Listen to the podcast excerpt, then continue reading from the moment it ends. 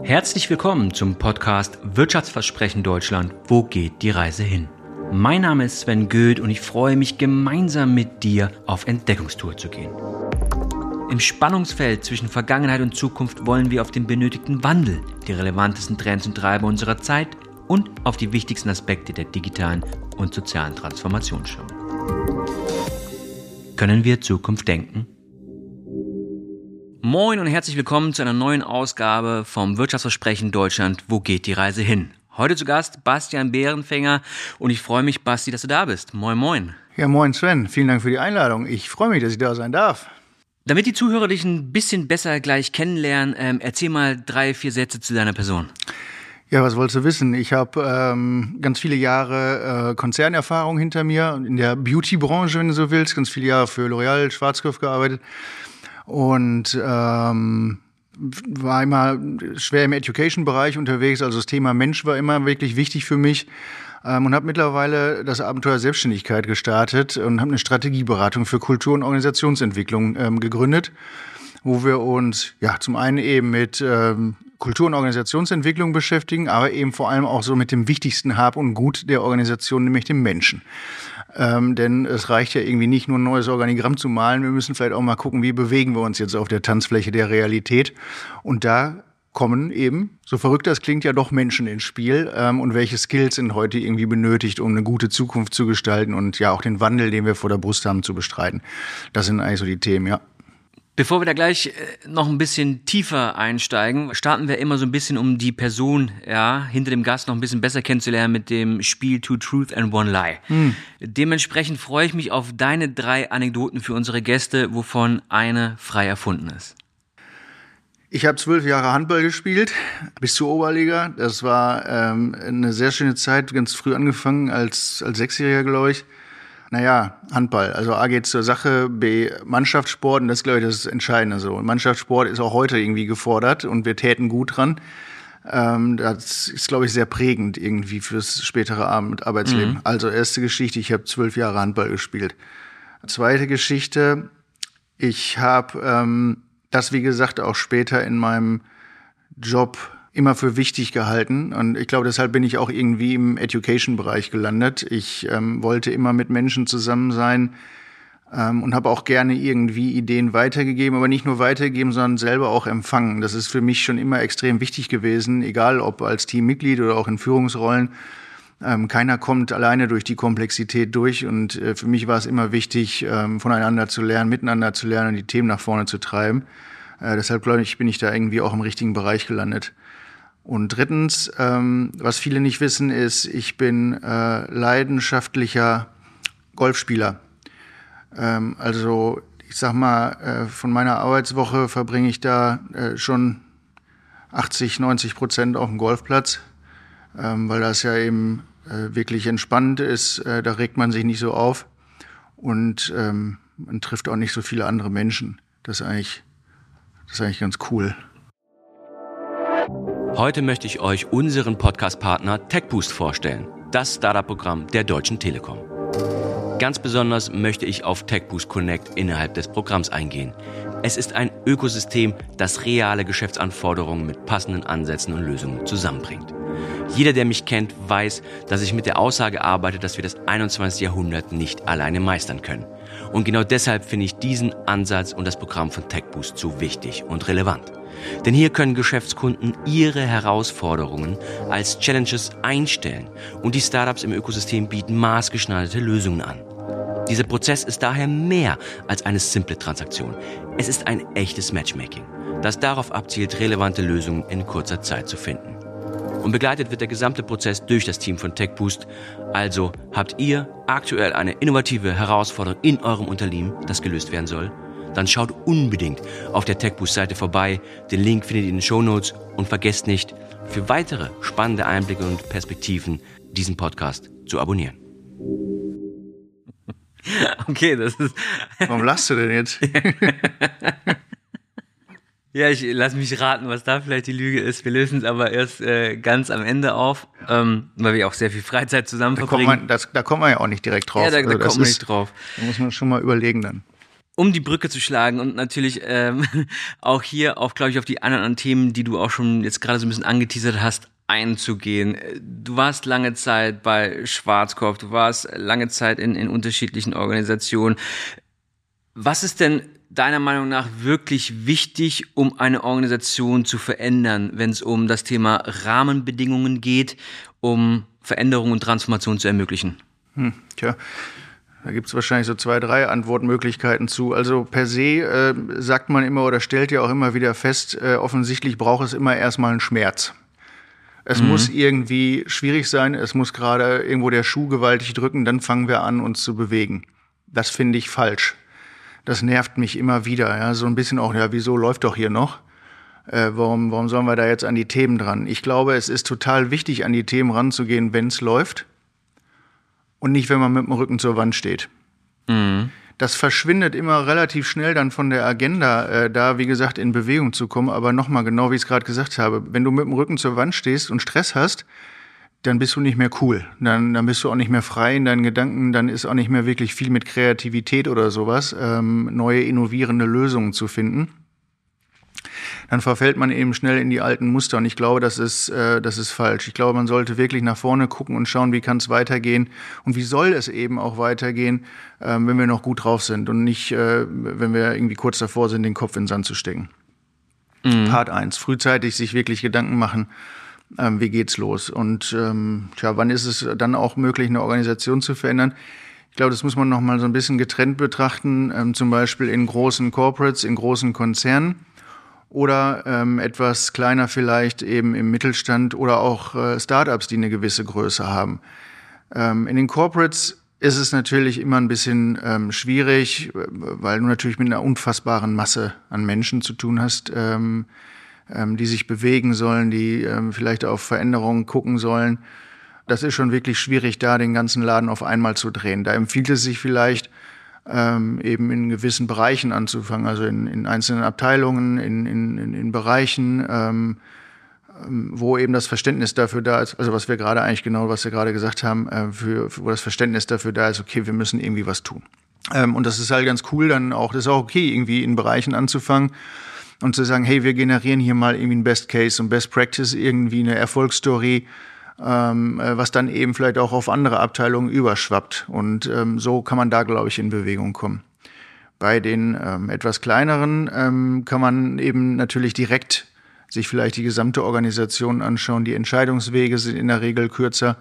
Und ähm, wenn dann dafür entschieden wird, dann kommt man da, glaube ich, auch ganz gut ins ähm, Machen. Das ist ja genau die, ich sag mal, die gefühlte Blaupause, von der wir sprechen, ja, wie es im besten Fall passiert. Auf der anderen Seite, wenn wir uns aber jetzt auf den Wirtschaftsstandort Deutschland mal ein bisschen beziehen und auch so ein bisschen auf den, den großen deutschen Mittelstand als, als Backbone der Gesellschaft und auch der Wirtschaftskraft in Deutschland, wie, wie nimmst du das da wahr? Ich habe ja das Gefühl, dass da tatsächlich sehr, sehr wenig an wirklicher Veränderung über vielleicht diese kleine Ist-Initialisierung von kleinen Projekten hinaus passiert. Wie, wie nimmst du das gerade wahr? Ja, äh, das betrifft, glaube ich, alle, alle Bereiche. Ja, also das ist egal, wo wir gerade hingucken. Ähm, ich fühle da ähnlich wie du so eine gewisse Lähmung, mhm. ähm, ohne das irgendwie jetzt böse oder negativ zu meinen oder so. Ich glaube, wir stecken gerade irgendwie in so ein paar Dingen fest. Das ist zum einen ähm, sicherlich passiert, ähm, weil wir äh, manchmal so das große Ganze irgendwie aus dem Blick verloren haben. Wir ähm, versuchen immer nur irgendwie in die Details zu schauen und in Excel-Tabellen ähm, ich glaube aber, es ist wirklich wichtig, ähm, zwischendurch ja auf, auf eine größere Vision, ähm, einen größeren Sinn, eine größere Vision, auch eine größere äh, Mission zu schauen. Also das große Ganze eben zu sehen. Mein, mein alter Chef äh, bei Schwarzkopf, der hat mal gesagt, the essence of leadership is you have to have a vision. Und wenn mhm. man darüber eben so einen gewissen Fahrplan ähm, generiert, eine Mission vielleicht, dann äh, fällt es da auch, äh, glaube ich, leichter, in Bewegung zu kommen. Warum haben wir den Blick für das große Ganze verloren? Ah, wie gesagt, wir, wir optimieren äh, gefühlt an vielen Stellen nur noch die Details. Zweitens, ja, die Zeit ist halt auch einfach super schnelllebig geworden. Ne? Wir machen immer mehr, immer gleichzeitiger. Jeder irgendwie 25, 30 Projekte gleichzeitig. Hat keiner gesagt, dass das gut ist. Hat keiner gesagt, dass der Markt das verkraftet. Äh, und andersrum wissen wir auch, stell dir mal vor, du konzentrierst dich wirklich mal auf ein, zwei Sachen, fokussierst dich mal, dann wissen wir auch, dass das gut und besser wird. Und dieses höher, schneller, weiter ist eben so ein Stück weit durchgedreht. Plus, wir haben eben auch noch mal eine rasante Entwicklung jetzt, was Digitalisierung und Co. angeht. Gerade da haben wir ja, glaube ich, Themen in Deutschland. Äh, wir sind da ein Stück weit abgehängt, äh, mhm. was, was Entwicklung, was Innovation und so weiter angeht. Ich habe der letzte Woche noch einen, einen, Vortrag von zwei Rechtsanwälten gehört. Das war eigentlich ziemlich interessant. Auf, ja, interessant auf der einen Seite, lähmend auf der anderen Seite, weil die Prognose relativ dünn ist. Wenn wir über sowas wie eine äh, ankommende KI-Verordnung reden, ähm, dann können wir A froh sein, wenn sie dieses Jahr überhaupt noch kommt aus Brüssel, weil im nächsten Jahr Wahlen sind und ähm, dann beschäftigt sich ja da wieder jeder mit sich selber, aber nicht mit solchen Themen. Äh, zweitens, das ist anscheinend keine wirklich innovationsfördernde Idee, diese ähm, KI-Verordnung, sondern eher eine Verbotsliste, was wir hier wieder alles nicht dürfen. Und lange Rede, das ist halt so ein bisschen äh, das, das Thema, das ein bisschen das Mindset, ja. Wir beschäftigen uns mit all dem, was nicht geht. Und das sind ja auch Geschichten, die immer wieder hörst, ja, das haben wir hier schon probiert und das funktioniert ja hier bei uns alles nicht. Und gepaart mit dieser Masse und dieser Komplexität fällt es da eben einfach schwer ins Handeln zu kommen also das ist halt erstmal eine, das ist ja keine Bedrohung. Also wenn wir so Treiber wie, keine Ahnung, Nachhaltigkeit oder auch eben Digitalisierung nehmen, wird das ja immer irgendwie als Stress und Bedrohung wahrgenommen. Ich glaube, wir sollten das eher als Chancen sehen. Und dann müsste man sich vielleicht auch, um zu fokussieren, eben mal auf ein Thema stürzen und da einfach mal machen. Bevor man wieder irgendwas halbherzig macht. Diese ganze Thematik Greenwashing und Oberflächlichkeit, das ist ja seit sieben, acht Jahren eigentlich durch. Mhm. Wenn du dir den LinkedIn-Stream anguckst, ist es aber immer noch alles voll damit. Ähm, und ich frage mich, okay, wann wollen wir hier wirklich mal an ernsthafte Themen ran? Unterstreiche ich zu großen Teilen. Ähm, auf der anderen Seite, das, das Machen finde ich ja, das spüre ich ein Stück weit sogar noch, aber das Durchhalten vermisse ich. Also was ich halt merke ist, wir fangen Projekte an, wir, wir gucken uns Themen an, wir machen auch vielleicht die ersten Projekte, aber wirklich durchhalten, Dinge wirklich in die komplette Organisation versuchen zu tragen, von neuen Strukturen, neuen Prozessen, KPIs, whatever, you name it ähm, das fällt uns schwer und das zeigt auch so ein bisschen, wenn ich so auf, ich habe vor kurzem eine Recherche gemacht und auch im Handelsblatt gelesen, dass auch jede Vierte, der eine Nachfolge gerade antreten kann oder in Erwägung äh, mehr oder weniger gerade gezogen wird, die Nachfolge sozusagen auf die nächste Generation zu übertragen, die nächste Generation überlegt, jeder Vierte, das Unternehmen zu verkaufen. Ist das auch so ein, irgendwie so ein Gefühl von, lieber schnell raus, als tatsächlich was richtig aufbauen, richtig durchziehen. Ähm, genauso wie bei Startups. Das größte Geschenk eigentlich der Startup-Welt ist ja gerade irgendwie, ich baue das zwei Jahre auf, mache einen Exit, mache drei, vier Millionen so ungefähr und danach trete ich als äh, Investor oder keine Ahnung, gehe auf eine Insel so ungefähr ähm, auf. Ja, das ist, ich finde das halt schwierig. Wir reden über den Wirtschaftsstandort Deutschland, wo es ein neues Siemens, ein neues Würth, einen neuen Tengelmann, einen neuen Lidl, einen neuen whatever braucht, um eigentlich diese Wirtschaftskraft wirklich abzubilden. Ähm, aber das Durchhaltevermögen dahinter, sowohl die Organisation zu drehen, als auch letztendlich ein Startup sozusagen zu einem nicht Unicorn schnell und zu verkaufen, sondern zum Zebra, wie man so schön sagt, äh, zu machen, äh, das sehe ich nur sehr begrenzt. Wie, wie, wie nimmst du das wahr? Ist Durchhalten so schwierig geworden? Ja, äh, da stecken ja zwei Fragen drin oder zwei Themen, glaube ich, irgendwie. Also durchhalten, ja, durchhalten ist ja immer ein bisschen schwierig. Ähm, und wenn du dann in so einer Welt lebst, die dich gerade erschlägt, weil äh, tausend Sachen von rechts und links gleichzeitig kommen, sind wir beim Thema Fokus. Ne? Du musst halt mal gucken, dass du da irgendwie ein bisschen Ruhe für dich reinbringst. Ähm, und Aber geht das? Also Ruhe reinbringen in der Welt, wie du gerade selber sagst, voller Unsicherheiten, kann man wirklich Ruhe in ein Geschäft bekommen und darauf warten? Ja, den warten sollst du ja nicht, musst du ja aktiv gestalten. Äh, ich glaube schon, dass das geht. Also Beispiel, und das zielt eigentlich auf den anderen Part ab. Er fängt auch vorne an bei einer Vision und so weiter, einer Idee, wie wollen wir das denn hier machen? Ich glaube, dass wir teilweise die Themen, die uns heute treiben oder die eben vor allem auch für Wandel sorgen können, äh, noch nicht wirklich sauber durchdacht haben. Noch nicht sauber durchdrungen haben. Aber bringt dann am Ende Klarheit, Ruhe? Ja, na klar. Würde ich mal behaupten. Also für mich fühlt sich das immer so an. Wenn ich da äh, klar bin in meinen Dingen, dann äh, bin ich da auch deutlich ruhiger, als wenn ich äh, irgendwie getrieben werde. Mit äh, Themen durchdringen meine ich zum Beispiel, weißt du, wenn du dir sowas anguckst, diese so eine New Work äh, Bubble, ja, wo wir auch viel mit Buzzword Bingo und Co. zu tun haben, ist ja die Frage, was ist das denn jetzt eigentlich, dieses, dieses wirklich New Work und was hat das für einen Impact? Ich gebe dir ein Beispiel. Hatte mal ein Projekt äh, und haben wir vorgeschlagen, irgendwie komm, wir machen From Vision to Reality in 90 Days. Ähm, da gucken dich in so einem Konzern irgendwie alle mit großen Augen an und fragen, ja, wie, wie, machst, wie, wie soll das denn gehen? Normalerweise dauert doch hier so ein Projekt drei Jahre irgendwie. Nee, das ist relativ einfach. Wir bauen jetzt hier wirklich ein crossfunktionales, interdisziplinäres Team irgendwie und konzentrieren uns mal 90 Tage auf eine Sache. Da sind zwei Sachen wichtig hinterher. Erstens, das wird super erfolgreich. Da müssen wir uns leider drauf einstellen. Das ist ja klar, das ist überhaupt nicht mhm. überheblich gemeint, aber stell dir mal vor, du hast wirklich mal den Frieden, dich 90 Tage auf, oder wie lange auch immer, ja, wie, so, wie das Projekt angesetzt ist, äh, konzentrierst dich wirklich mal auf eine Sache, da ist doch klar, dass das gut wird. Und das Zweite ist ähm, eigentlich, ähm, das wollen dann alle anderen auch. Mhm. Also wir sehen das ja zum Beispiel an Bewerberzahlen, was auch irgendwie äh, Next Generation und so weiter angeht. Da hat doch keiner mehr Bock irgendwie, ich muss jetzt zwei Jahre Junior machen, bevor ich dann irgendwie vielleicht normaler Manager, bevor ich dann irgendwann mal Senior werde und dann mal auf so ein Schlachtschiffprojekt oder so darf. Stell dir mal vor, du hast eben so ein Board mit Projekten und ähm, du arbeitest es durch und dann gehst du zurück und siehst, ah cool, jetzt mache ich mal äh, zu dem und dem Thema irgendwas. Also das ist so Beispiel auf Projektmanagement. Das geht viel schneller, du setzt äh, eine hohe Kreativität frei, du mixt die Teams immer wieder durch. Es wird nur spannend, äh, wenn es an den Punkt kommt, wie bezahlen wir das jetzt, weil wir natürlich über Hierarchien aufgebaut sind. Wir haben, äh, sind so sozialisiert, wir haben auch das ganze Education-System darauf ausgelegt.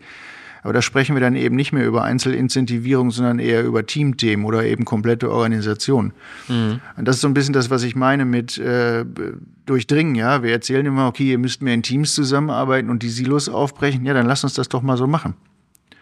Ähm, und ich glaube, dann wird's wirklich spaßig und interessant. Also wir müssen wirklich, ich glaube, wir kommen in den Punkt, wo wir und, und ich meine, so, so, solche Zahlen, jeder Vierte will irgendwie verkaufen oder sonst irgendwas, das ist ja dem geschuldet, was wir ganz am Anfang eben gesagt haben, dass wir hier irgendwie anscheinend irgendwie im Leben feststecken ähm, und, und keiner mehr so recht weiß, wo fangen wir da jetzt an und wie kriegen wir das jetzt gebacken. Ähm, und ich glaube, da wäre ähm, man aktuell echt gut beraten, ähm, sich mal hinzusetzen ähm, und sich in Ruhe zu überlegen, äh, wie machen wir das jetzt. Vielleicht sogar ein weißes Blatt Papier. Da haben wir letzte Woche eben auch drüber diskutiert. Das ist tatsächlich so ein bisschen belächelt worden. Mhm. Ja gut, aber was ist das Gegenstück zu einem weißen Blatt Papier? Und wir überlegen uns jetzt hier wirklich mal, wofür, wann ist es gut, wann ist es nützlich und wann sind wir erfolgreich damit? Weil das Gegenstück zum weißen Blatt Papier ist das, was wir jetzt gerade machen. Flickenteppich. Flicken. Ja, das sprichst du, glaube ich, ganz viel an. Und du sprichst ja auch selber nochmal um ein Thema, das noch ein Stück weit zu erweitern, vielleicht, weil es gerade sehr, sehr gut reinpackst. Äh, du sprichst sehr viel von, wie wir ins gute Handeln kommen. Das impliziert äh, bei mir sofort die Frage nach, ähm, was ist denn gutes Handeln? ja, gibt ja. es auch schlechtes Handeln bestimmt, aber was verstehst du unter gutem Handeln und einer guten Entwicklung in einer Organisation? Ja, das ist vielleicht auch so ein bisschen äh, philosophisch äh, rausgeschmissen, aber was ist gutes Handeln? Äh, so wie gerade eigentlich schon gesagt, wir sollten uns überlegen, wofür tun wir das? Das ist auch so ein bisschen diese Sinnthematik. Ne? Selbst mhm. äh, Simon Sinek's äh, Always Ask Why ist mit Warum übersetzt worden. Frag immer erst Warum. Mhm. Das ist so ein bisschen negativ. Das ist auch rückwärts gerichtet. Ja, warum mache ich das hier eigentlich alles? Wenn wir aber das Warum vielleicht mal in Wofür verändern, dann geht es so ein bisschen nach vorne. Das ist so ein bisschen vorwärtsgewandt. Wofür tun wir das? Und dann kann man vielleicht auch äh, gute Ideen finden. Plus, was ist so das gute Handeln grundsätzlich? Also nochmal, wie gesagt, so ein bisschen philosophisch vielleicht auch gemeint, aber wir haben ja Krisen auf diesem Planeten, nicht nur in Organisationen, sondern auch in Gesellschaft, wo ich wirklich der festen Überzeugung bin, das haben wir nicht mehr nötig heute. Mhm. Mach lass mal ein Beispiel. Es, ja, lass du? es so eine perverse Invasion äh, in der Ukraine sein. Ja? Mhm. Ich habe wirklich gedacht, und das Ding sehe ich, äh, sehe ich ja heute immer noch irgendwie, das läuft jetzt seit anderthalb Jahren, der Frontverlauf verschiebt sich mal um 50 Meter rechts und links das war ja vielleicht im Mittelalter mal cool irgendwie, als ich ein Acker mehr brauchte oder einen Wald mit drei Rehen oder sowas. Aber jetzt mal ganz ehrlich, das ist, das brauchen, das haben wir heute nicht mehr nötig. Mhm. Das hängt natürlich äh, weiter an irgendwelchen alten äh, Machtthematiken und so. Und das ist das, was ich eben auch schon so ein bisschen meinte. Wir müssen Arbeit, Geld, Zeit, Gesellschaft miteinander vielleicht wirklich neu denken. Das war nochmal im Mittelalter irgendwie cool. Ich glaube nicht, dass wir das heute nötig haben. Wir haben alles Geld, wir haben alles Wissen, wir haben alle Technologien. Wir, wir könnten den Hunger stoppen, wir, wir könnten das Klima retten, wir könnten ähm, die Wasserproblematik beenden. Warum machen wir das nicht? Also ernsthaft. Und ich glaube, da findet Wandel eben in der Birne statt. Ich meine, das ist natürlich jetzt äh, kein nicht nur deutsches, europäisches, es ist ja letztendlich ein, ein ja. internationales äh, Thema und auch fast, das wir aufmachen. Ich will das immer so ein bisschen zurückbrechen auf das äh, Thema, um natürlich Sachen neu zu denken, um Verteilungen, Strukturen etc. neu zu kreieren, sage ich jetzt mal, äh, brauchst natürlich auch vielleicht ein Stück weit neue Kompetenzen. Ähm, Kompetenzen ist ja auch etwas, mit dem du dich sehr, sehr stark beschäftigst und auch das World Economic Forum bringt ja immer dieses Thema Future Skills raus und so weiter.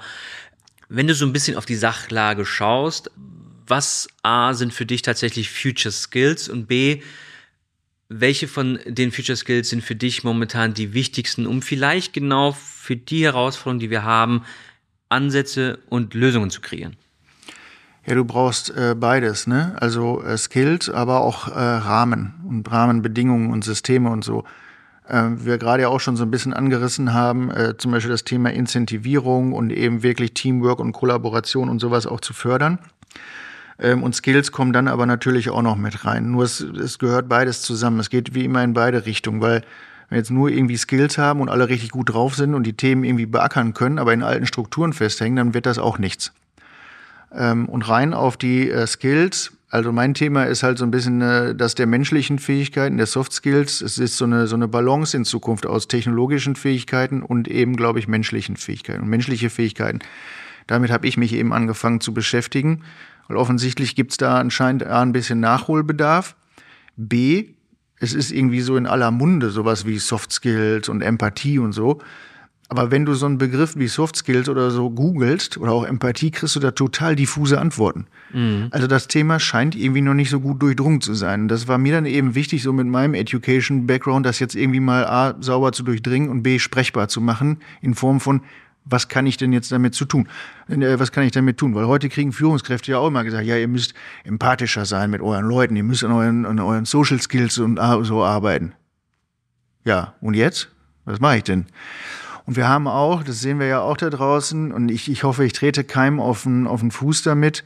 Weißt du, dann gibt es so Empathic Leadership, Caring Leadership, Mindful Leadership, Responsive Leadership, Transformational Leadership, whatever the heck Leadership.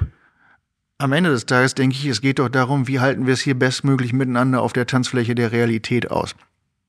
Und solche Themen, solche Geschichten, die da immer erzählt werden, weißt du, dann geht dann einer auf ein Seminar und drei Stunden später kann man sich kaum erinnern, bis dann mittwochs der erste Mitarbeitende nervt und sich so komplett anders verhält, wie vorher im Programmheft besprochen. Was machen wir denn da jetzt? Und du hast es gerade gesagt, äh, World Economic Forum äh, hebt die menschlichen Fähigkeiten immer höher. Plus der Harvard Business Review hat gerade auch noch mal eine interessante Studie rausgebracht und hat gesagt, okay, wenn man heute nach Top-Führungskräften äh, sucht, sind, sind traditionelle Fähigkeiten auch irgendwie immer noch wichtig. Aber wenn man nach Top-Kräften sucht, gibt man einer ganz besonderen Kompetenz den Vorrang vor allen anderen, nämlich einer ausgeprägten sozialen Kompetenz. So. Ja, soziale Kompetenz ist im Prinzip, äh, umfasst das erstmal so die Fähigkeiten und Fertigkeiten, wie wir bestmöglich miteinander in einer Gruppe interagieren können. Wie, wie kommen wir miteinander zurecht? Wie kommen wir vorwärts? Wie treiben wir Themen vorwärts? Und da hätte ich, um das eben sprechbar zu machen, vier Fähigkeiten im Angebot. Das erste ist tatsächlich dann eben auch Empathie. Empathie ist, äh, ist die Basis für alles. Daniel Goleman sagt übrigens, äh, there's Emotional Intelligence und Social Intelligence. Und Social Intelligence ist Emotional Intelligence mit Empathie. und was ist jetzt Empathie? Das, ist ja, das hatten wir ja gerade so. Ja, müssen empathischer sein. Ja, okay, cool, was ist denn das? Da sagen dir, wenn ich, wenn ich Menschen frage, was ist Empathie, sagen 99,9 Prozent, ja, dass ich mich in den anderen gut hineinversetzen kann, dass ich den verstehe und, und wie der denkt und fühlt. Ja, jetzt sag mal Leuten, du sollst dich in andere irgendwie gut hineinversetzen können. Vor allem denen, wo, man, wo man so denkt, ja gut, da ist mit Empathie jetzt nicht weit her. Kann man immer nichts mit anfangen. Wir brauchen also ein bisschen Struktur in solchen Themen. Und ich glaube, Empathie ist eben nicht nur ähm, dass ich mich in den anderen gut hineinversetzen kann, sondern das hat auch was mit mir zu tun. Ja, warum regt mich das jetzt auf? Warum nervt mich das? Warum finde ich das cool? Warum liebe ich das? Und wenn man eben das mal zusammenpackt, dann haben wir eben ich und du und dann entsteht so ein Wir. Da können wir schon ein bisschen mehr mit anfangen. Und wenn wir das so ein bisschen auch wirklich in unseren Alltag integrieren und äh, etablieren, da mal so eine Millisekunde drüber nachdenken, dass es dieses Ich und Du und Wir gibt, dann entsteht so ein Raum zwischen Reiz und Reaktion, bevor wir direkt irgendwie mit dem Knüppel wieder losrennen, weil uns wieder irgendwer irgendeinen Blödsinn erzählt hat. Und da verändert sich dann Kommunikation. Das ist die zweite Fähigkeit, Kommunikationsfähigkeit. Und hier wollen wir nicht über den vierjährigen Empfänger wie in der Berufsschule reden, sondern eher, wie geht in your face? Wie mhm. halten wir Diskurs aus? Wie geht empathisch in your face? Weil wir müssen Diskurs fördern. Wir müssen uns reiben. Da sind wir hier auch beim Thema Veränderung. Weißt du, das heißt ja immer so schön, ja, die guten Teams kommen mit konstruktivem Feedback zurecht. Ich glaube, die richtig guten Teams hauen sich Ideen so lange um die Ohren, bis sie standhalten. Weil dann ist es erst eine Idee. Mhm. Wenn ich das komplett auseinandergefleddert habe. Dritte Fähigkeit, denken. Jetzt muss ich mal darüber nachdenken, was ich empathisch in your face kommuniziert bekommen habe. Und denken ist richtig harte Arbeit. Deshalb machen das wahrscheinlich auch nicht so viele. Das ist ja voll anstrengend und so kreativ und neu. Steht da aber auch mal bei, ne, beim World Economic Forum. ja, kritisches Denken, analytisches Denken und so weiter. Ich glaube, wir haben gerade mit Empathie und Kommunikation, also empathisch in your face, eine gute Basis geschafft, um kreatives und auch kritisches und analytisches Denken und sowas überhaupt zu ermöglichen. Da gehen die Räume auf für so moderne Buzzword-Themen wie Psychological Safety und so weiter und so weiter. Und Denken ähm, dauerte eben auch mal ein bisschen Zeit. Das äh, funktioniert eben nicht, weil jetzt einer kommt und sagt, pass mal auf, wir machen jetzt 45 Minuten Kreativmeeting, hier sind eure Post-its, pinnt da mal was an der Wand. Mhm. Da kommt nur raus, was die Leute schon in der Birne haben. Da muss man ein bisschen drauf auf dieses Thema. So, und am Ende vom Denken äh, steht ja irgendwie so ein geistiges Ergebnis. Und jetzt ist die Frage, vierte Fähigkeit, wie treffen wir eine Entscheidung?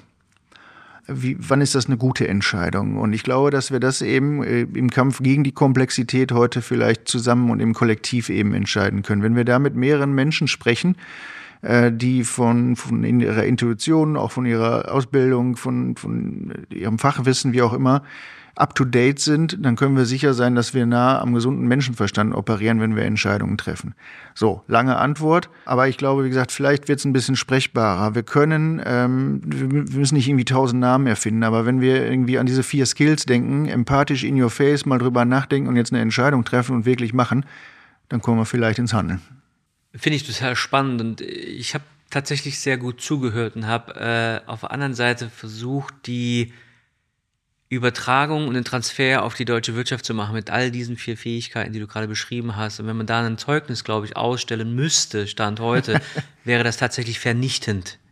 In unterschiedlicher Ausprägung tatsächlich. Deshalb ist es ja auch wichtig, dass wir über sowas sprechen. Ja, abs also absolut, aber das ist, ähm, äh, das finde ich interessant, weil mich das gerade wirklich so äh, zum Nachdenken gebracht hat, allein nur vom Zuhören, okay, aber wo stehen wir denn da tatsächlich? Unabhängig davon, dass es eine gute Anleitung ist, äh, wie vieles. Wir haben ja bei vielen Dingen eine sehr, sehr gute Anleitung, ob es bei Transformation ist, ob bei Kommunikation, bei all diesen Facetten. Es ist ja nicht so, dass es keine Modelle gibt, keine guten Anleitungen, keine guten Inspiratoren, aber nichtsdestotrotz kommen wir trotzdem nicht zu dem letzten Punkt, dass wir treffen eine Entscheidung, wir setzen es dafür ein und wir halten es am Ende auch durch, ja, dieses Thema, diese äh, Phase des Vakuums. Und das sehen wir jetzt ja auch gerade, um mal die Brücke zu schlagen bei dem Thema, wie machen wir das denn mit dem ganzen künstlichen Intelligenz? Das ist ja auch so. Also wir haben jetzt diese Future Skills und die, die Frage zum Beispiel auch bei dem Thema Automatisierung und Mensch, künstliche Intelligenz und Mensch, ist das eigentlich gut? Empfinden wir das als gut? Nutzen wir das als Chance? Oder versuchen wir uns da gerade auch schon wieder auf der anderen Seite total tot zu regulieren, damit auch ja etwas, was uns gegebenenfalls helfen könnte, sogar am Standort, am Ende wieder, ja, ich sag mal, nicht Teil unserer Agenda wird und dementsprechend auch andere Länder uns weiter ähm, sozusagen in, in den Schatten stellen. Wie nimmst du das gerade wahr, wenn wir über das Thema künstliche Intelligenz sprechen, auch gerade in Verbindung mit den Future Skills? Wie ich dir ja eben gesagt habe, diese Themen sind anscheinend noch nicht gut durchdrungen. Es wird immer so erzählt, keiner weiß, was das konkret bedeutet. Und das fängt sehr früh an. Das soll jetzt kein Bashing sein, aber das Thema Schule. Drei mhm. Kinder in der, äh, zwei mittlerweile in der Schule ähm, und ähm, da siehst du ja, da wird der gleiche Quatsch unterrichtet wie bei uns 1912, als wir beide zur Schule gegangen sind, für eine völlig veränderte Welt. Und das, worüber wir gerade gesprochen haben, soziale Kompetenz, jetzt mal ein bisschen überspitzt dargestellt, in der Schule darfst du nicht abschreiben und dann gehen wir in eine Organisation und reden über Teamwork. In der Schule darfst du auch keine Fehler machen, musst immer nur alles richtig haben. Und dann kommst du in eine Organisation und wir reden über Fehlerkultur. Das ist völliger Quatsch. Wir sind überhaupt nicht so sozialisiert. Und so gehen wir eben auch in Verteidigungshaltung in Meetings und meinen immer, wir müssten unsere Idee irgendwie durchbringen. Und wenn du das nicht geschafft hast, dann bist du der Loser. So, dann, deshalb, das ist wichtig, über solche Themen zu sprechen, zu inspirieren. Da läuft meine Arbeit ja auch immer, sag ich mal, in so einem Dreiklang, inspirieren, aktivieren und dann können wir transformieren. Also, da muss man wirklich sauber drauf gucken, da muss man ehrlich mit sich jetzt äh, ins Gericht gehen und dann kann man das, glaube ich, schaffen. Was das Thema KI angeht, ähm, ja, haben wir ja eben schon gesagt, äh, wir äh, freuen uns jetzt gerade erst wieder auf eine Verbotsliste anstatt eine innovationsfördernde Idee. Wir machen weiter Flickenteppich ähm, und du hast andere Länder angesprochen. Also ich, ich bin jetzt nicht so der Tech-Onkel, ja. Ähm, gibt es Leute, die da mehr Ahnung haben, aber für mich gefühlt sind wir so weit abgehängt, das werden wir sowieso nicht mehr aufholen. Ich glaube, wir sollten uns hier überlegen, was machen wir jetzt aus dem, was gegeben ist, weil uns das, glaube ich, auch immer wieder ausgezeichnet hat, ja, schaffe, schaffe und so weiter. Ähm, ich glaube, äh, wir sollten, wir täten gut daran, uns zu überlegen, wie können wir das nutzen, was jetzt da ist, um vielleicht überhaupt mal irgendwie zu adaptieren, eventuell irgendwann so ein bisschen aufzuholen. Aber ich glaube, wir sollten versuchen, jetzt hinterher zu rennen und wie gesagt zu gucken, was können wir da draus machen. Du sprichst ein, ein lustiges äh, Thema an, weil du auch gerade sagst, äh, schaffe, schaffe, das hat uns ausgemacht. Ich meine, ich bin ja selbst Schwabe. Ähm, ist das so? Ja, tatsächlich, in Stuttgart geboren, Bad Cannstatt. ähm, und ich blicke so auf die New Work-Kultur gerade da draußen, sehe, was mir sehr, sehr viele Arbeitgeber äh, spiegeln, aber auch was Arbeitnehmer auch an Anforderungen, Erwartungen sozusagen an ihre Arbeitgeber momentan richten. Und da frage ich mich ja tatsächlich, was hat das mit Schaffe, Schaffe zu tun in ganz vielen Bereichen? Da geht es eher so, wie schaffe ich mir das eigentlich bequemste Örtchen ähm, auszusuchen mit ähm, nur der Verantwortung, die es vielleicht auch gerade braucht.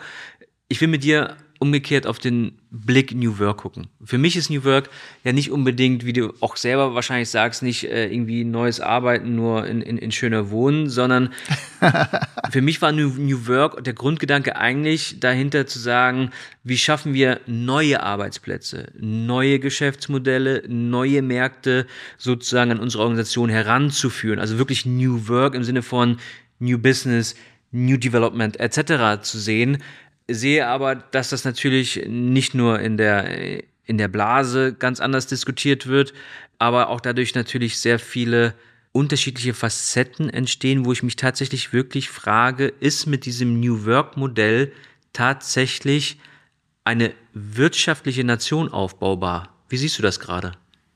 Ja, das äh, zahlt sehr auf das ein, was wir ja schon gesagt haben oder was ich gesagt habe, die Themen werden nicht sauber durchdrungen. Friedhof Bergmann, so der Urpapa von New Work, hat ja in den 70er Jahren schon über New Work gesprochen und neue Arbeit, neue Kultur ähm, und, und so weiter. Und er hat, er hat, er hat unter anderem hat er gesagt, tue etwas, was du wirklich, wirklich willst. Daraus hat man so ein bisschen die Purpose-Blase, die Purpose-Diskussion gemacht die auch gut ist, aber ist eben nicht alles. Aber per se wäre das schon mal gut, wenn du wirklich tust, was du wirklich, wirklich willst, weil sich dann ja Menschen vielleicht eben so wirklich nach ihren Stärken und Leidenschaften und sowas einsetzen würden und so, ich sag mal, jeder zur richtigen Zeit am richtigen Ort, dann entfesselt sich schon eine Menge Potenzial. Das zweite, aber was er gesagt hat, wo er selten mit zitiert wird, ist, ähm, die Gesellschaft der Zukunft wird eine Gesellschaft sein, in der alles, alles stärkt. Und das finde ich brutal tief. Denkt da mal noch drüber nach. Eine Gesellschaft, in der alles, alles stärkt. Das zahlt ja schon so ein bisschen auf das ein, was ich eben gesagt habe. Wir haben diesen ganzen Mist auf diesem Planeten nicht mehr nötig. Stell dir mal vor, und ich glaube wirklich nicht, dass das naiv ist. Ich glaube, dass es wahrscheinlich noch Jahre dauert, noch lange dauert. Aber stell dir mal vor, deine Organisation wäre wirklich ein Team. Stell dir mal vor, dieses Land hier wäre wirklich ein Team. Stell dir mal vor, dieser Planet wäre wirklich ein Team. Ich meine, das ist, das ist weit, das ist philosophisch. Aber per se denke ich, wie gesagt, wir könnten alles, alles machen. Es ist, wie gesagt, ein bisschen, bisschen philosophisch, aber nimm mal mit. Und das andere ist, wie gesagt, das Thema Durchdringen. Heute meint man ja, also genau das, was du gesagt hast, New Work ist äh, schöner Wohnen, wir streichen jetzt hier die Bude frisch, äh, dann gibt's noch eine hippe Zimmerpflanze und fancy Drinks und dann ist hier aber gute Laune angesagt. Ich habe keine Ahnung, wer auf so einen Quatsch gekommen ist. Ähm, und nichts gegen schöne, schöne Workplaces und so. Wir haben nicht verstanden, wofür die da sind. Ähm, erstens, ich glaube, andersrum wird daraus ein Schuh. Wenn du ein Team hast, was wirklich Bock hat, was wirklich darf, was wirklich kann, was wirklich soll, dann funktionieren die auch in hässlichen alten Gebäuden. Oder remote. Oder was weiß ich was. Ähm, und die eigentliche Idee hinter ein schönes Office zu schaffen, ist ja erstmal eine gute. Und zwar das Auge trinkt immer mit. Ist ja cool, wenn es gut aussieht. Natürlich ist es schöner wie in den alten Zellen. Vor allem ist es aber so, dass wenn wir sowas wie Open Space und sowas generieren, dass das doch Be äh, Begegnungsflächen für Menschen sind. Wir haben aber die gleichen Jobs, die gleichen Prozesse, Strukturen und all sowas versucht irgendwie nur in ein neues Gewand zu kleiden. Und dann haben ja die ersten Hardliner, die mit sowas angefangen haben, nach sechs Monaten die Wände wieder eingezogen, weil es zu laut ist. So, es funktioniert also nicht. Begegnungsfläche für Menschen. Jetzt überleg dir doch mal in der äh, neuen Flexibilität, die wir heute auch haben, wenn man sagt, pass auf, diese Fläche ist dafür da, weil wir uns da im Core-Team irgendwie treffen, wenn wir was zu besprechen haben. Weil das wirklich gut ist, auch wenn Menschen sich im physischen Raum äh, treffen. Da gibt's dann noch so den glücklichen Zufall und so. Da passieren immer mehr Dinge, als wie ich lege pünktlich nach 30 Minuten im Call wieder auf und klappe den Rechner zu. Mhm. Jetzt trifft man sich im Core-Team, bespricht, was zu besprechen ist, Diskurs, diskutiert, wie auch immer, äh, vielleicht sogar hart die Themen durchgeht nach Hause und erledigt den Job. Dann hat die Fläche Sinn gemacht. Wenn ich den alten Quatsch wie vorher versuche, wie gesagt, nur in Kaisers neuen Kleidern, dann wird das eben nichts. Bin ich voll bei dir. Ähm, ein paar Sachen, ich denke immer noch darüber nach, stell dir mal vor, was du gesagt hast mit, wir sind ein, ein Team, eine Organisation.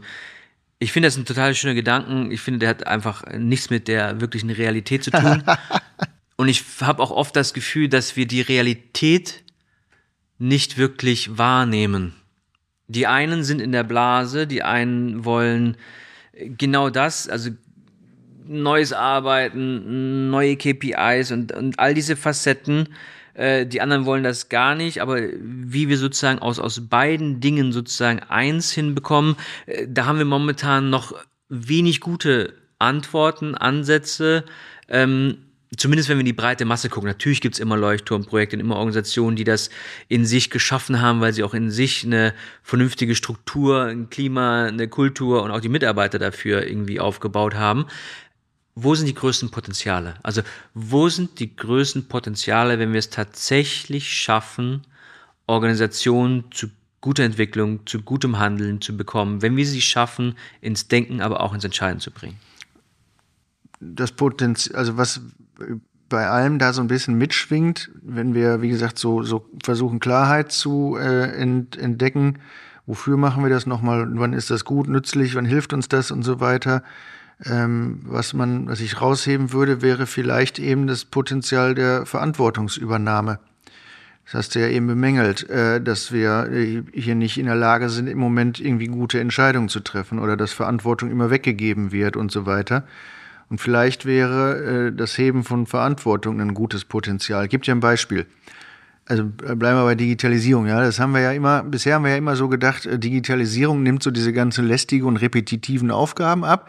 Jetzt stellen wir auf einmal bei KI fest, aha, das schafft auch irgendwie den Rechtsanwalt und den Steuerberater und die Arztzulassung und so weiter. Also, das geht auch an die komplexen Themen dran. Und wie haben wir das aber bisher benutzt? Also wir haben zum Beispiel irgendwie Microsoft Teams irgendwo eingeführt in der Organisation. Und dann hat, dann hat, äh, dann gibt's ja noch normale Mails, da schreibt der Kunde, der interne Mitarbeiter schreibt jetzt auf Teams und dann gibt's noch Slack und Miro und weiß ich nicht. Und dann haben wir SharePoint und OneNote und OneDrive und normale Folder und weiß ich nicht was. Und dann legt der eine hier was ab und der andere legt da was ab und du legst dort was ab. Und dann schickt er dir noch eine E-Mail, dass er da was abgelegt hat und dann kriegst du vom System auch noch eine E-Mail, dass der da was abgelegt hat. Und abends sind alle geistig in Schräglage ähm, weil sie komplett von so einem Quatsch erschlagen sind. Dann sind wir wieder beim Thema Verantwortung übernehmen. Wie wollen wir das jetzt hier nutzen? Wann ist Digitalisierung gut für uns? Und wann arbeiten wir irgendwie gut zusammen? Das hat ja was mit Aufräumen auch zu tun. Äh, nicht, wie gesagt, an den, an den Flickenteppich jetzt noch das nächste Tool irgendwie dranhängen. Vielleicht hilft so ein Beispiel, um das so ein bisschen äh, zu verstehen, was ich meine mit, mit Aufräumen und wir kommen dann irgendwie in Verantwortungsübernahme. Macht das Sinn? Naja, es zahlt so ein bisschen auf das ein, was du gesagt hast. Es wäre eigentlich vielleicht mal gar nicht so schlecht bei einer Organisation, das leere, weiße Tja. Stück Papier rauszuholen und zu sagen, wie kann man das neu denken und danach vielleicht zu gucken, okay, wie kriegt man das, äh, das hiesige Modell tatsächlich gedreht, ähm, bevor man sich äh, von vornherein damit auseinandersetzt, dass es eigentlich gar nicht wirklich äh, Sinn macht, die Veränderung einzuschlagen, weil das Geschäftsmodell auch noch ein Stück weit funktioniert, auch wahrscheinlich noch äh, immer noch nicht der Druck hoch genug ist, etc. Ich glaube, das sind schon äh, da richtige Aspekte äh, da dabei, die du aufgezählt hast, was mich natürlich dann äh, ja, zu aber der weißt Frage du, weißt bringt. Du, ich glaube auch, dass das so, ich glaube wirklich, dass das möglich ist, ne? Nimm mal so ein, so ein, so ein ähm, produzierendes Gewerbe irgendwie, die irgendwie Dinge verkaufen. Also du hast so einen, so einen internen äh, Apparat an Organisation und du hast Menschen draußen auf der Straße, die irgendwie Dinge vertreiben und verkaufen und so weiter. Ähm, da harte Diskussion drüber geführt, habe gesagt, was glaubt ihr da eigentlich, was passiert, wenn wir hier drin den Laden mal vier Wochen anhalten? So, Produktion stellen wir natürlich sicher, dass die Produkte draußen verfügbar sind. Ähm, aber stell, was glaubt ihr, was passiert, wenn wir diesen Laden hier wirklich mal vier Wochen anhalten und uns wirklich mal überlegen, also so ein bisschen weißes Blatt Papier, was machen wir ab morgen wie, ab wann sind wir hier gut und erfolgreich, wie soll das weitergehen? Was glaubt ihr, was passiert draußen? Gar nichts. Hm. Der, der Sales Rep, der Außendienstmitarbeiter, also wenn wir bei so einem Beispiel bleiben, der, der fährt weiter zum Kunden und, ver, und verkauft und, und vertreibt die Dinge. Du kannst dich doch mal hinsetzen. Jetzt mal ernsthaft braucht man schon ein bisschen Mut und das geht auch vielleicht nicht in jedem Bereich, aber das ist so ein Beispiel dafür. Warum denn nicht? Ja, die Frage ist, auf der anderen Seite haben wir eigentlich, äh, gibt es eine Alternative, weil wir sehen ja gerade in allen führenden Industrien, die unsere Nation ausgemacht haben, Automotive, nee, Chemicals, Maschinenbau äh, und, und, und. Also das ist ja sozusagen eine, eine Geschichte, die ja sozusagen gerade nicht nach, nach Fortsetzung schreit, Wovor hast du Sorge? Also andersrum gefragt, wovor hast du Sorge, wenn wir nicht anfangen? Dass wir das nicht verstehen, dass wir das nicht so durchdringen, dass wir nicht sauber und ehrlich miteinander über die Themen diskutieren. Ehrlichkeit ist auch so ein super Thema, Potenziale, Ehrlichkeit. Ja? Brand 1 hatte die Tage eine Statistik veröffentlicht, äh, da haben 57 Prozent der äh, Chinesen gesagt, sie hätten ein gutes grundsätzliches Verständnis von KI. 72 Prozent der Amerikaner haben gesagt, sie hätten ein gutes grundsätzliches Verständnis und ganze 76 Prozent der Deutschen haben das gesagt. Ja, das ist, das sagt halt irgendwie alles. Ne? Das ist Dann halt haben wir aktuell, du hast es ja immer gesprochen, äh, Wirtschaftslage. Wir sehen die Auswirkungen ja bereits und aktuell schreit die Wirtschaft in Richtung Regierung. Wir brauchen Unterstützung. Wir sind in der Krise. Ja, wer hat uns denn da reingeritten? Aber ist es dann, ist die Realität verzerrt? Ja. Weil das ist genau das, was du ja beschreibst, ist man, die, der Veränderungsdruck draußen ist A, nicht so hoch, B, werden die Kompetenzen, die wir definitiv bei dem Beispiel KI nicht haben, also wir, 76 Prozent der Deutschen nutzt wahrscheinlich KI-Anwendungen, manche bewusst, manche nicht, aber verstehen tun's äh, die wenigsten. Ja. ja. Ähm, nicht mal die, die tatsächlich in den Bereichen arbeiten, muss man ja mal ehrlicherweise dazu sagen. Und ich bin ja da tagtäglich damit beschäftigt und auch tatsächlich mit diesen Menschen im Austausch. Wie kriegen wir einen Realitätscheck hin? Also der Podcast versucht ein Stück weit, aber ja. ich glaube auch, wir müssen da noch mal ein bisschen mehr mit Zahlen, Daten, Fakten etc. reingehen, um wirklich mal das Recht oder das, das Licht dorthin zu rücken, wo wir wirklich stehen. Und das ist nicht bei diesen Zahlen, die wir von, von Wirtschaft, auch teilweise von, von Regierung irgendwie hören, das ist politische, gesellschaftliche oder sonstige Themen sind. Also es ist ja irgendwie, das, die, die, das Gefühl ist ja das Richtige, irgendwas funktioniert irgendwie nicht, aber der Realitätssinn ist ja noch nicht so krass da, weil ansonsten würden wir doch schon ganz anders agieren auf allen Ebenen. Was ist deine Meinung? Ja, nun, Was glaubst du? Die Zahlen, Daten, Fakten sind ja klar. Da sind wir ja schon drin. Wir sehen, dass die Wirtschaftsleistung nachlässt, schwächelt, wir wirklich Probleme haben. Äh, und im Gegenzug zu Themen, die wir heute auch besprochen haben, ist die Zahlen, Daten, Faktenlage relativ klar, dass uns das nach vorne bringt. Ähm, wir haben mit Sicherheit eine Verzerrung, äh, was Realität anscheinend äh, angeht. Und ich glaube, also ich würde das wirklich behaupten. Und ich glaube, dass das hilft, was wir eben auch schon gesagt haben, was du auch jetzt gerade gesagt hast. Wir machen einen Podcast, wir inspirieren, wir müssen gucken, ähm, dass wir mehr werden, dass die Gleichgesinnten irgendwie zusammenhalten. Und du hast eben gesagt, Leuchtturmprojekte und so, ja, die sind aber trotzdem wichtig. Das ist egal, ob im Kleinen, in einer Organisation oder im Großen, in Gesellschaft. Es fängt immer mit den, wie man würde heute sagen, Early Adoptern an. Ähm, und dann schwappt das eben hoffentlich weiter. Aber wir müssen nochmal ähm, viele neue Dinge, äh, viele Dinge komplett neu denken. Schau mal, wir haben jetzt ein paar Beispiele schon. Wir haben ja die, wir haben ja die anderen Diskussionen. Im, im Gegensatz zu äh, dem, dem Stress, den wir schon spüren, den wir alle sehen und fühlen und empfangen, haben wir Diskussionen um sowas wie eine Vier-Tage-Woche äh, und bedingungsloses Grundeinkommen. Und der nächste schreit, die müssten eigentlich zwölf Stunden am Tag arbeiten und so weiter. Ich glaube, wir müssen das wirklich alles komplett neu denken. Wir wissen doch mittlerweile, es kommt doch nicht auf Zeit äh, drauf an, sondern äh, auf Inhalt und Qualität, was hinten rauskommt, ja. Zweitens, wenn ich sowas, also warum werden denn aktuell Diskussionen für eine Vier-Tage-Woche geführt? Warum wollen Menschen denn eine Vier-Tage-Woche haben? Weil sie die Schnauze voll von Arbeit haben. Es geht doch keiner hin und sagt, ich will irgendwie den fünften Tag haben, weil ich mich engagieren will und gute Dinge machen möchte. Also selten. Ja. Ähm, und ich glaube, dass es da eben wirklich komplett Konzept, äh, äh, ähm, äh, neue Konzepte braucht, äh, wie wir diese, wie wir diese Zeit gestalten. Ich glaube, da gehen wir auch in der einen oder anderen Folge auch nochmal auf jeden Fall nochmal rein, was auch solche, genau solche Konzepte sein können. Das ja, ist ja auch ganz spannend. spannend. Es ja. ist ja das eine irgendwie drauf, äh, ja, loszuknüppeln und, und äh, zu sagen, was alles irgendwie nicht funktioniert. Aber die Frage ist natürlich auch, was funktioniert. Und die ja. Beispiele gibt es ja auch. Ähm, nichtsdestotrotz hat das eine mich gerade auf ein Thema gebracht, was wir beide auch schon diskutiert haben. Und da können wir hier mal eine ganz kurze äh, auch Ankündigung machen, was äh, wir als eigenes Format auch zusammen nochmal an den Start bringen wollen. So ein bisschen auch da die Realitätsbrille sozusagen auf den Start zu bringen. Wir machen Realitätscheck, ja. Wir machen Realitätscheck. und äh, wir, wir starten sozusagen das Projekt Transformation aus der Hölle wo, wo wir beide auch tatsächlich uns mal mit den schlimmsten Geschichten, die uns eigentlich tagtäglich widerfahren, äh, nicht nur auseinandersetzen wollen, sondern die einfach auch mal allen anderen zeigen, um wirklich zu sehen, über das eine sprechen wir, aber dort befinden wir uns gerade äh, tagtäglich drin. Deswegen seid gespannt, demnächst veröffentliche ich da nochmal mehr. Zum Abschluss dieses Podcastes äh, würde ich nochmal ganz kurz auf die Lüge zurückkommen. Ich glaube, das ist diesmal gar nicht so schwer. Ähm, ich glaube, Golfen ist nicht ganz so dein Ding, oder? Ja, doch, glaub, ich glaube, das wäre cool, aber äh, das war eben, also, falls man das nicht herausgefunden hat, frei erfunden, ja. Aber Golfen ist bestimmt cool, weil man ist draußen, ist in Bewegung. Ich glaube, das ist auch sehr entschleunigend. Vielleicht sollte ich damit mal anfangen. Perfekt. Ja, mein Golfbag steht da hinten, deswegen äh, wir können nachher nochmal gern zum äh, Siebener Eisen äh, nochmal greifen. Dementsprechend, Bassi, ganz lieben Dank, dass du dir die Zeit genommen hast, äh, hier in Hannover vorbei, vorbeigekommen bist und wir über Ansätze, aber auch über die Schritte zu sprechen, wie wir in gutes Handeln und in eine gute Entwicklung kommen. Lieben Dank. Danke dir für die Einladung. Danke fürs Zuhören. Bei Fragen oder Anmerkungen stehe ich dir gerne über meine Social-Media-Kanäle zur Seite. Bis zum nächsten Mal und ich freue mich gemeinsam mit dir Zukunft zu gestalten. Und gestaltet wird dieser Podcast in Kooperation mit PwC Deutschland und TechBoost dem Startup-Programm der Deutschen Telekom.